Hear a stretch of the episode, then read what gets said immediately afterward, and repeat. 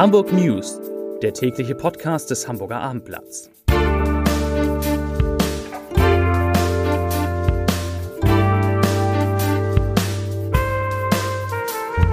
Moin, mein Name ist Lars Heider und heute geht es um die Frage, was in Hamburg auf das 9-Euro-Ticket für den ÖPNV folgt. Weitere Themen.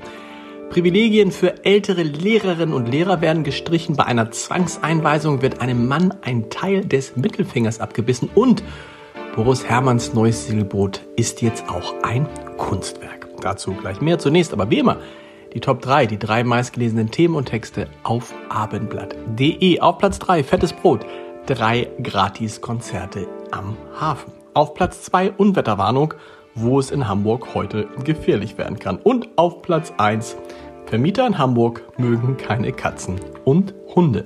Das waren die Top 3 auf abendblatt.de.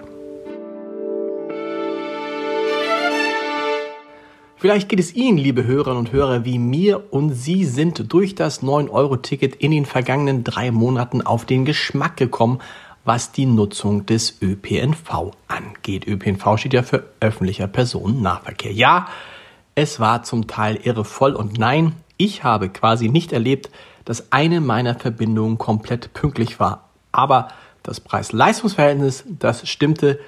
Manche sagen, es stimmte endlich. Umso interessanter ist, was danach kommt, was jetzt kommt. Und es ist ein wenig ärgerlich, dass die Politik sich anscheinend erst jetzt darüber Gedanken zu machen scheint. In Berlin immerhin will die regierende SPD das 9-Euro-Ticket verlängern. In Hamburg möchte man offenbar erst einmal mit einem leicht verbesserten HVV-Angebot weitermachen. Auf abendblatt.de erfahren Sie, was die beste Nachfolgelösung für Ihr 9-Euro-Ticket sein könnte. Schauen Sie einmal rein.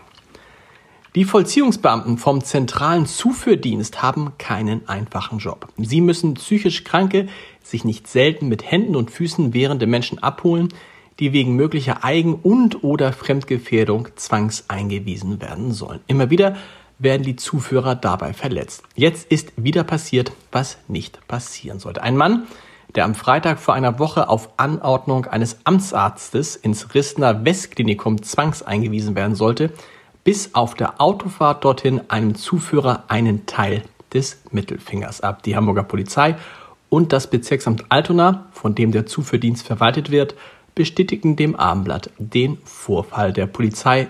Der Mann sei Polizei bekannt und gelte als verhaltensauffällig, hieß es.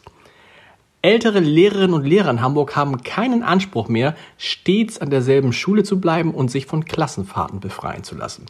Die Regelungen seien aus juristischen Gründen aufgehoben worden, heißt es in einem Schreiben der Schulbehörde an alle Schulleitungen. Bislang waren Lehrkräfte, Erzieherinnen und Erzieher sowie Sozialpädagogen mit Erreichen des 58. Lebensjahres grundsätzlich vor Zwangsversetzung an andere Schulen geschützt. Darüber hinaus durften sie ab dem 55. Lebensjahr nicht zur Teilnahme an Klassenreisen verpflichtet und nur auf eigenen Wunsch beurteilt werden. All das ist jetzt aufgehoben und das kritisiert die Lehrergewerkschaft GW scharf. Sie sagt, diese Neuregelung sei ein, Skandal, denn die bisherige Regelung sei eines der sehr wenigen Mittel zur Entlastung der älteren Lehrerinnen und Lehrer gewesen.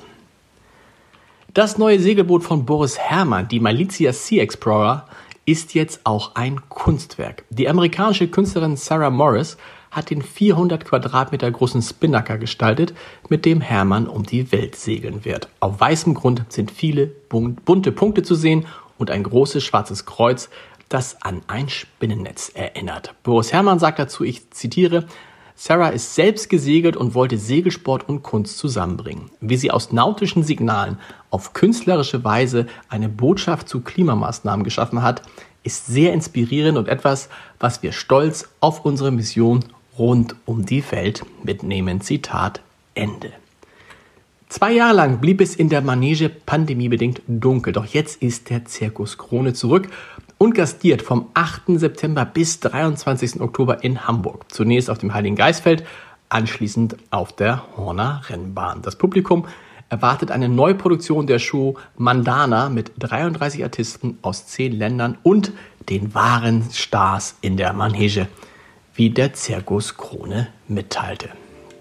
Zum Schluss ein kleines Ratespiel zum Wochenende. Wissen Sie, Wie viele lebende Ehrenbürgerinnen und Ehrenbürger Hamburg derzeit hat, Udo Lindenberg noch nicht mitgerechnet? Und können Sie auch sagen, wer das ist? Wenn nicht, kein Problem. Angesichts der nahen Ernennung Lindenbergs beschäftigen wir uns zum Ehrenbürger, beschäftigen wir uns in der Wochenausgabe des Hamburger Abendblatts ausführlich mit der höchsten aller Auszeichnungen, die die Stadt zu vergeben hat. Und versuchen auch, zwei viel diskutierte Fragen zu beantworten. Nummer eins, wie soll es mit dem Untersuchungsausschuss zur Cum-Ex-Affäre weitergehen? Und Nummer zwei, verlangt Hamburg zu viel von seinen Schülerinnen und Schülern. Damit beschäftigt sich auch unser Podcast, wie jetzt, den Sie unter www.abendblatt.de slash podcast hören können. Ich wünsche Ihnen viel Spaß dabei und ein schönes Wochenende. Wir hören uns am Montag wieder um 17 Uhr. Bis dahin. Tschüss.